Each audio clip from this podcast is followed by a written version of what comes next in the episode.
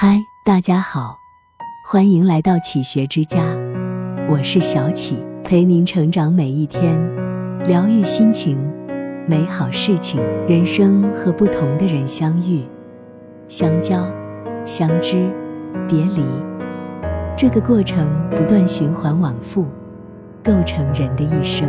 俗话说，人和人相处，哪有勺子不碰碗沿的？摩擦总是避免不了。如何让人际关系更加和谐？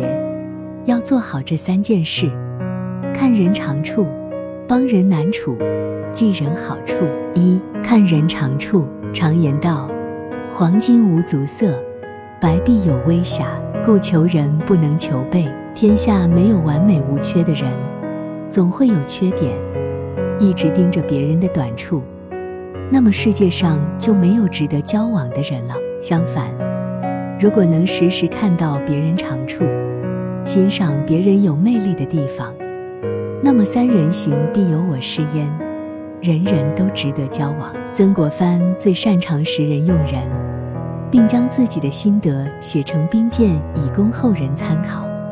其中最重要的秘诀就是看人长处。人才以陶冶而成，凡有一长一技者。断不肯轻视曾国藩，也就是说，有才能的人需要鉴别和培养，不会从天而降。只要人有一技之长，就不能轻视。江中源和曾国藩同为湖南老乡，二人一见如故。但是除曾国藩之外，没有人能看上江中源，因为他声色犬马，不仅赌博，还好色。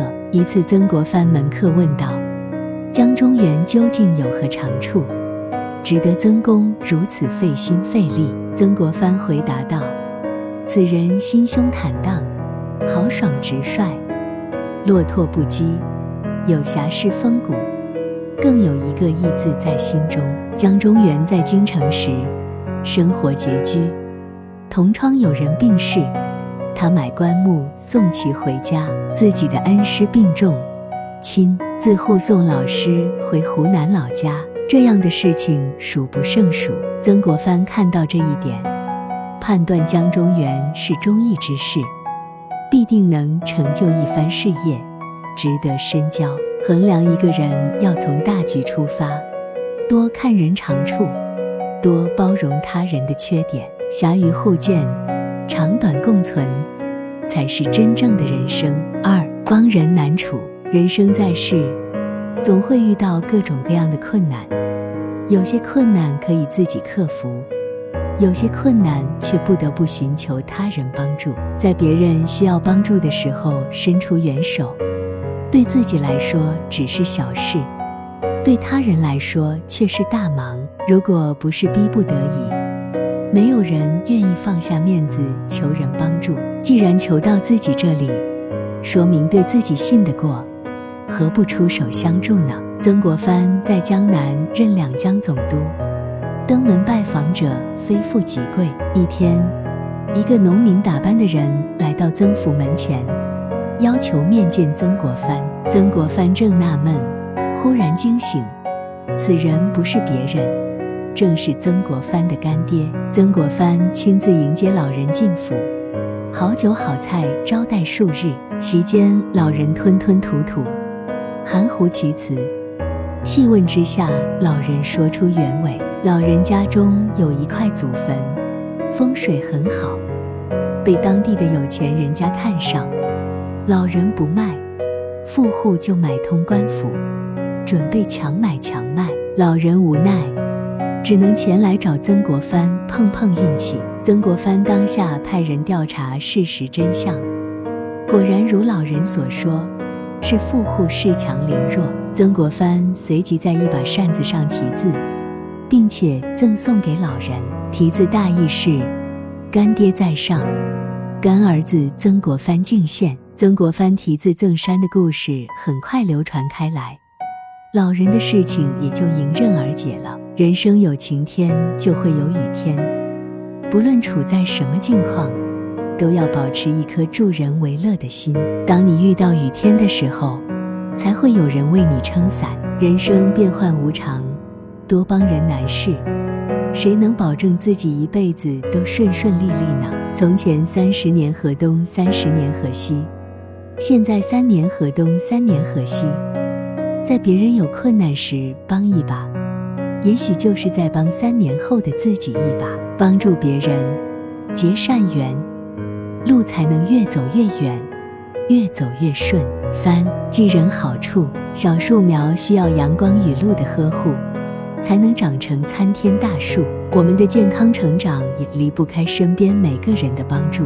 参天大树不会记得阳光的暴晒和雨水的击打，因为正是他们，自己才能成长。做人也是一样，不能因为他人对自己的一点不好，就忘记曾经全部的好处。勿以小怨忘人大恩。曾国藩，曾国藩家中曾经有人私自拿走他的财物。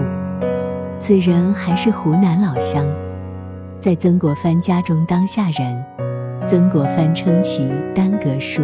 曾国藩知道后，不仅没有生气，反而感慨道：“是因为自己耽搁书才行如此之事，更何况他有恩于我，理当帮助他。”通常，人们更愿意记住他人的不好，而忘记他人的好。常常因为一些鸡毛蒜皮的小事不欢而散，甚至分道扬镳，老死不相往来。人与人相处，总会有小怨，但不能因为怨就忘记一切的恩。常记他人的恩，生活才能更加幸福。与其花费时间记恨别人，不如心怀美好，感恩别人，看人长处，发现别人身上的闪光点。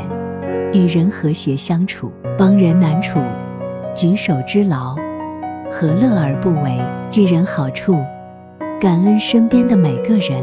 这里是启学之家，让我们因为爱和梦想一起前行。更多精彩内容，搜“起学之家”，关注我们就可以了。感谢收听，下期再见。